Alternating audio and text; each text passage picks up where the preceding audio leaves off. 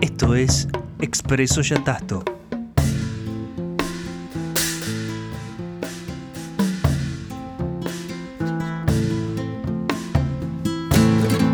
Un podcast de Acervo Yatasto.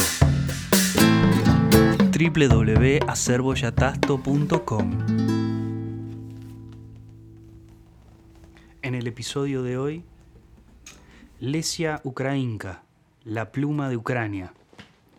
En la cima de una montaña, no del tipo cuyo exuberante verdor encanta al alma humana, sino una roca desnuda, arde una flor escarlata. Los científicos la llaman saxífraga, los poetas rompepiedra. Esta imagen poética, creada por Lesia Ukrainka, ilustra fielmente lo que son sus escritos. La pasión por las palabras de la poeta ucraniana son capaces de quebrar las rocas como lo hacen esas rompepiedras a las que le canta en su poesía. Lesia escribió estas palabras que echaron luz durante los años oscuros de la autocracia zarista, cuando el pueblo ucraniano sufría la opresión social y nacional, cuando la literatura ucraniana, así como su arte y su lengua, fueron, como sostenía el profesor Arcer Chung en su prólogo a la edición inglesa del poemario Esperanza, brutalmente reprimidas. A pesar de todo, los hijos de Ucrania, en lugar de arrodillarse sumisos ante sus opresores, diseminaron entre las personas las palabras imperecederas de verdad, libertad e igualdad. Lamentablemente se conoce poco de una autora que es de vital importancia para la cultura ucraniana. Y vital no solamente por seguir las normas del lenguaje o un mero uso del lugar común, ya que Lesia Ukrainka salió adelante a pesar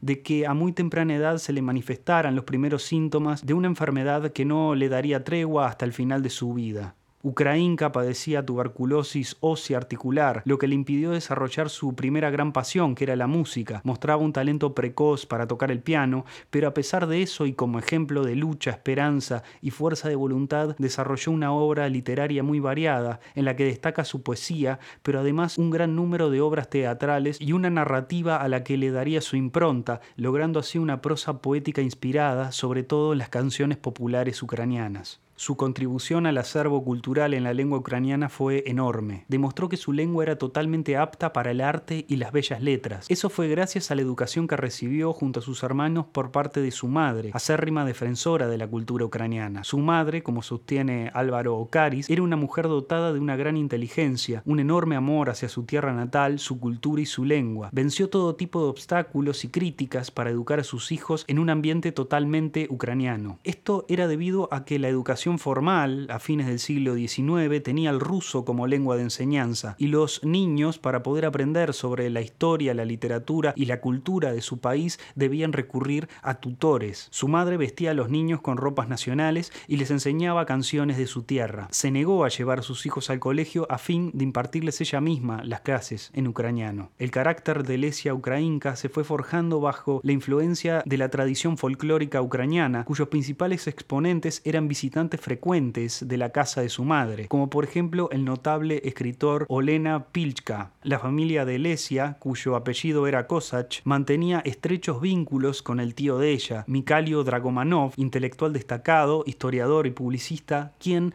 perseguido por las autoridades zaristas, tuvo que exiliarse en Bulgaria. También eran muy cercanos al compositor Mikola Lysenko y con Mikhailo Staritsky, uno de los fundadores y figura principal del teatro ucraniano. De una sensibilidad innata e impresionable, la pequeña Lesia sentía una profunda simpatía por la gente que sufre, por los desamparados y los oprimidos. Cuando tenía tan solo nueve años, su tía, miembro del Movimiento de Liberación Nacional, fiel opositor al régimen zarista, tuvo que sufrir el exilio a Siberia. La respuesta de Lesia ante este dramático evento familiar fue con la composición de un poema que tituló Esperanza.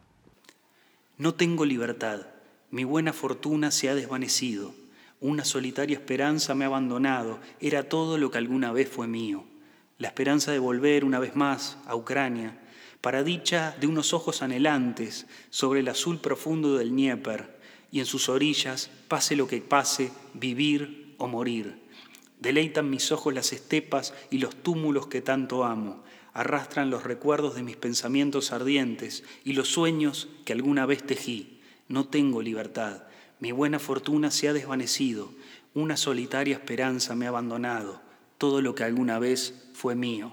Siguiendo con las palabras de Arsen y Yuk, Lesia siempre levantó su voz en defensa de la dignidad humana, celebraba al despertar de su gente lo que ella denominó las luces que brillan antes del amanecer, encendidas por los trabajadores. La educación humanista que recibió Lesia tenía el énfasis puesto en aprender idiomas extranjeros para poder leer las obras de la literatura universal, así que Lesia estudió, además de su idioma nativo, el ruso, polaco, búlgaro, griego, latín, francés, italiano, alemán e inglés. Entonces su aporte a la cultura y a la lengua de Ucrania estuvo también en las traducciones que realizó tras la organización junto con su hermano del círculo literario que llamaron Pleiade. Entre las obras que tradujo se encuentran, por ejemplo, la de autores como Gogol, Makievich, Homero, Víctor Hugo, Turgenev, Jonathan Swift, George Sand, Henry Heine, el libro del profeta Ezequiel, el libro del profeta Isaías, Macbeth de Shakespeare, Cuando sueño que me amas de Lord Byron, El infierno de Dante, la carta del apóstol San Pablo a los Corintios, entre otras. Pero claro que no fue una más. Su poesía destacaba por un profundo pensamiento filosófico, el cuidado minucioso de las formas poéticas y el elemento emocional, la fortaleza sentimental que contrastaba con su fragilidad física, producto de una enfermedad que no le daba tregua. Desde la adolescencia tuvo que someterse a un sinnúmero de cirugías viajando por distintos países donde recibió los más variados tratamientos. También se le recomendaba vivir en lugares donde el clima fuese seco, por lo que pasó largos periodos en Alemania, Austria, Italia, Bulgaria, Crimea y Egipto, lo que le permitió familiarizarse con distintas culturas e incorporar sus impresiones y observaciones en sus escritos, por lo que la reivindicación de su cultura de origen y de su lengua no responden a una forma de patrioterismo o chauvinismo. No hay desprecio al extranjero, sino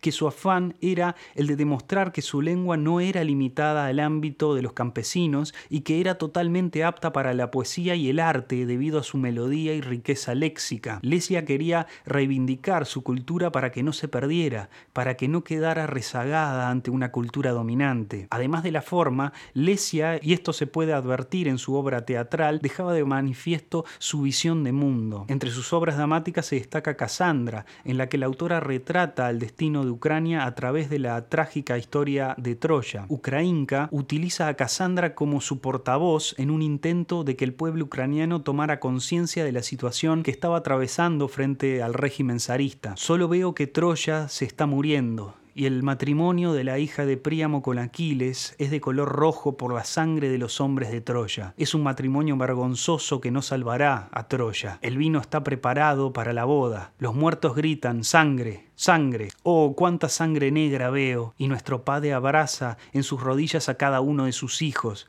Escucha un grito, sollozos, gemidos, aullidos es nuestra madre. Al igual que en el mito griego, todos descreen de las palabras de Casandra y de sus oscuros presagios que tarde o temprano acaban por cumplirse. Cuando lo hacen, como en el caso de la muerte de Héctor a manos de Aquiles, su mujer, Andrómaca, le echa la culpa de las desgracias a Casandra. Nunca mi Héctor escapó de la lucha, trajo la victoria y la gloria, pero mataste la esperanza con tus palabras malditas. Tú envenenas cuando dices la verdad. La caída de Héctor era la señal inminente de la posterior caída de Troya, paralelismo que traza Lesia Ucrainka con el período zarista que se propuso la rusificación de Ucrania, tanto en el ámbito social, político como lingüístico. Este proceso sobrevivirá a su propia autora, acrecentándose durante la Revolución Soviética, teniendo como consecuencia el llamado Holodomor, o genocidio ucraniano que tuvo lugar en el año 1933. Murieron de hambre entre 1,5 y 12 millones de personas. Esta información se supo luego de la desclasificación de los archivos secretos tras la disolución de la Unión Soviética. Después de varios intentos fallidos, en 1991, concretamente el 24 de agosto, Ucrania logra la independencia y se consolida como un Estado soberano, pero la paz, la estabilidad y el progreso económico que disfrutó durante la década de los 90 fueron opacados por el Euromaidán del 2013 y la crisis de Crimea en 2014, hasta llegar al clímax de la invasión rusa liderada por Vladimir Putin, que está teniendo lugar en el momento en que se está grabando este episodio. También se ha destacado la conciencia de género y de cómo veía la situación de la mujer. En otra de sus obras dramáticas, Lesia retomará la historia de Don Juan, protagonista del burlador de Sevilla de Tirso de Molina, pero le va a dar un giro original en el que muestra a dos mujeres fuertes que de distintas formas no se abandonan a las tentaciones del famoso seductor Dolores es una mujer espiritual que se enamora de Don Juan, pero a diferencia de otras mujeres desdichadas, como la infanta cuyo romance provocó un duelo con un príncipe y luego ella se suicidó, la hija de un rabino que renunció a su fe por el amor a Don Juan o una gitana que abandonó a su familia y se fue a ultramar con su amante, pero solo él regresó, una morisca que por él envenenó a su hermano y luego terminó sus días en un convento, Dolores en cambio lo encuentra herido en una cueva, lo cuida y lo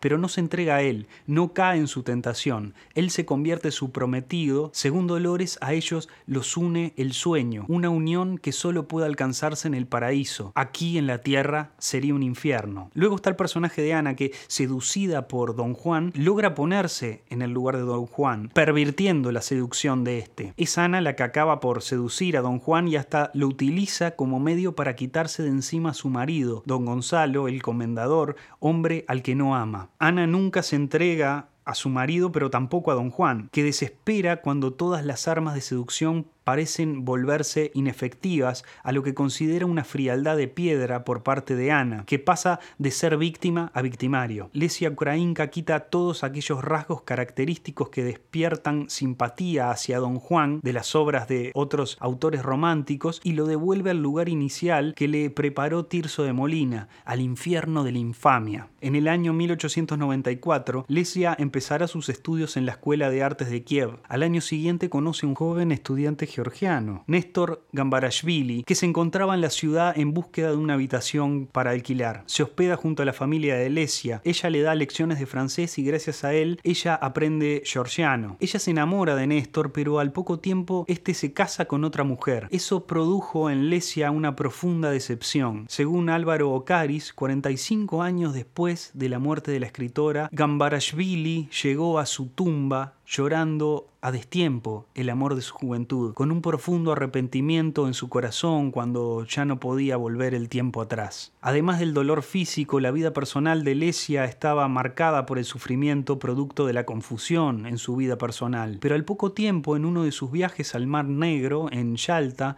por motivos medicinales, conoció a Sergei Mersinsky, que padecía tuberculosis y los médicos, al igual que a Leslia, le habían recomendado que viajara hacia el mar. Pesar del vínculo que generaron, ella tenía en cuenta su estado de salud y consideraba que no tenía derecho moral de casarse porque se sentía incapaz de poder dar a luz a sus propios hijos. Él al poco tiempo se va a Minsk, pero continúan estando en contacto epistolar. Ella se somete a una operación en Berlín en la que le extrajeron parte de la articulación de la cadera. Estando ambos de acuerdo con continuar su relación de amistad, deciden encontrarse nuevamente en Yalta, pero una serie de complicaciones de salud obligaron al joven Néstor a volver a Minsk donde empeoraba día a día. A pesar de su propia enfermedad, el amor pudo más y Leslia se trasladó a la ciudad bielorrusa para estar cerca de él y además continuar su labor creativa. Como indica Álvaro Ocaris, en marzo de 1901 el destino le asestó un duro golpe. El joven moría en sus brazos, pero el lazo que había creado el amor en torno al corazón de los dos amantes permanecería para siempre.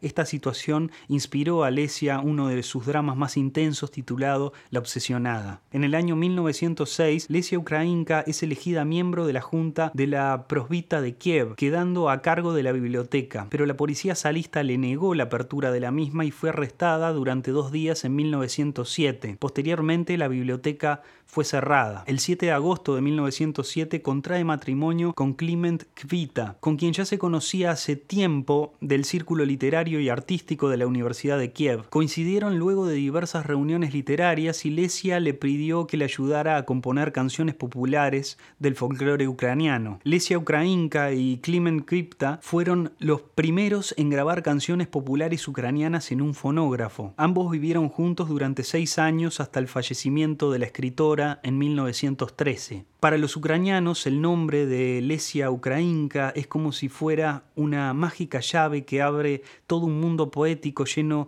de tiernos sentimientos y perspicaces profecías, bellas descripciones de fabulosos paisajes naturales y atrevidas hazañas de los héroes, profundas meditaciones sobre el ser humano y muestras de coraje en batallas épicas de las ideas. La poesía de Lesia Ukrainka tiene efecto encantador por la elegante fusión de la polifonía temática, la articulación compleja y virtuosa de los símbolos y la combinación multifacética de los contenidos semánticos, estilísticos, emocionales y expresivos. Se la distingue por la profundidad del sentimiento y del pensamiento, el laconismo de la frase y la precisión de expresión, así como su asombrosa firmeza, fuerza y sencillez. Así lo afirmó Anatoil Sherba, embajador ucraniano en España, en el prólogo del libro Leslia Ukrainka, el alma de Ucrania, de José Andrés Álvaro Ocaris, de las pocas aproximaciones de la obra de Leslia que tenemos actualmente en idioma español. Leslia Ukrainka es y será recordada no solo por su obra,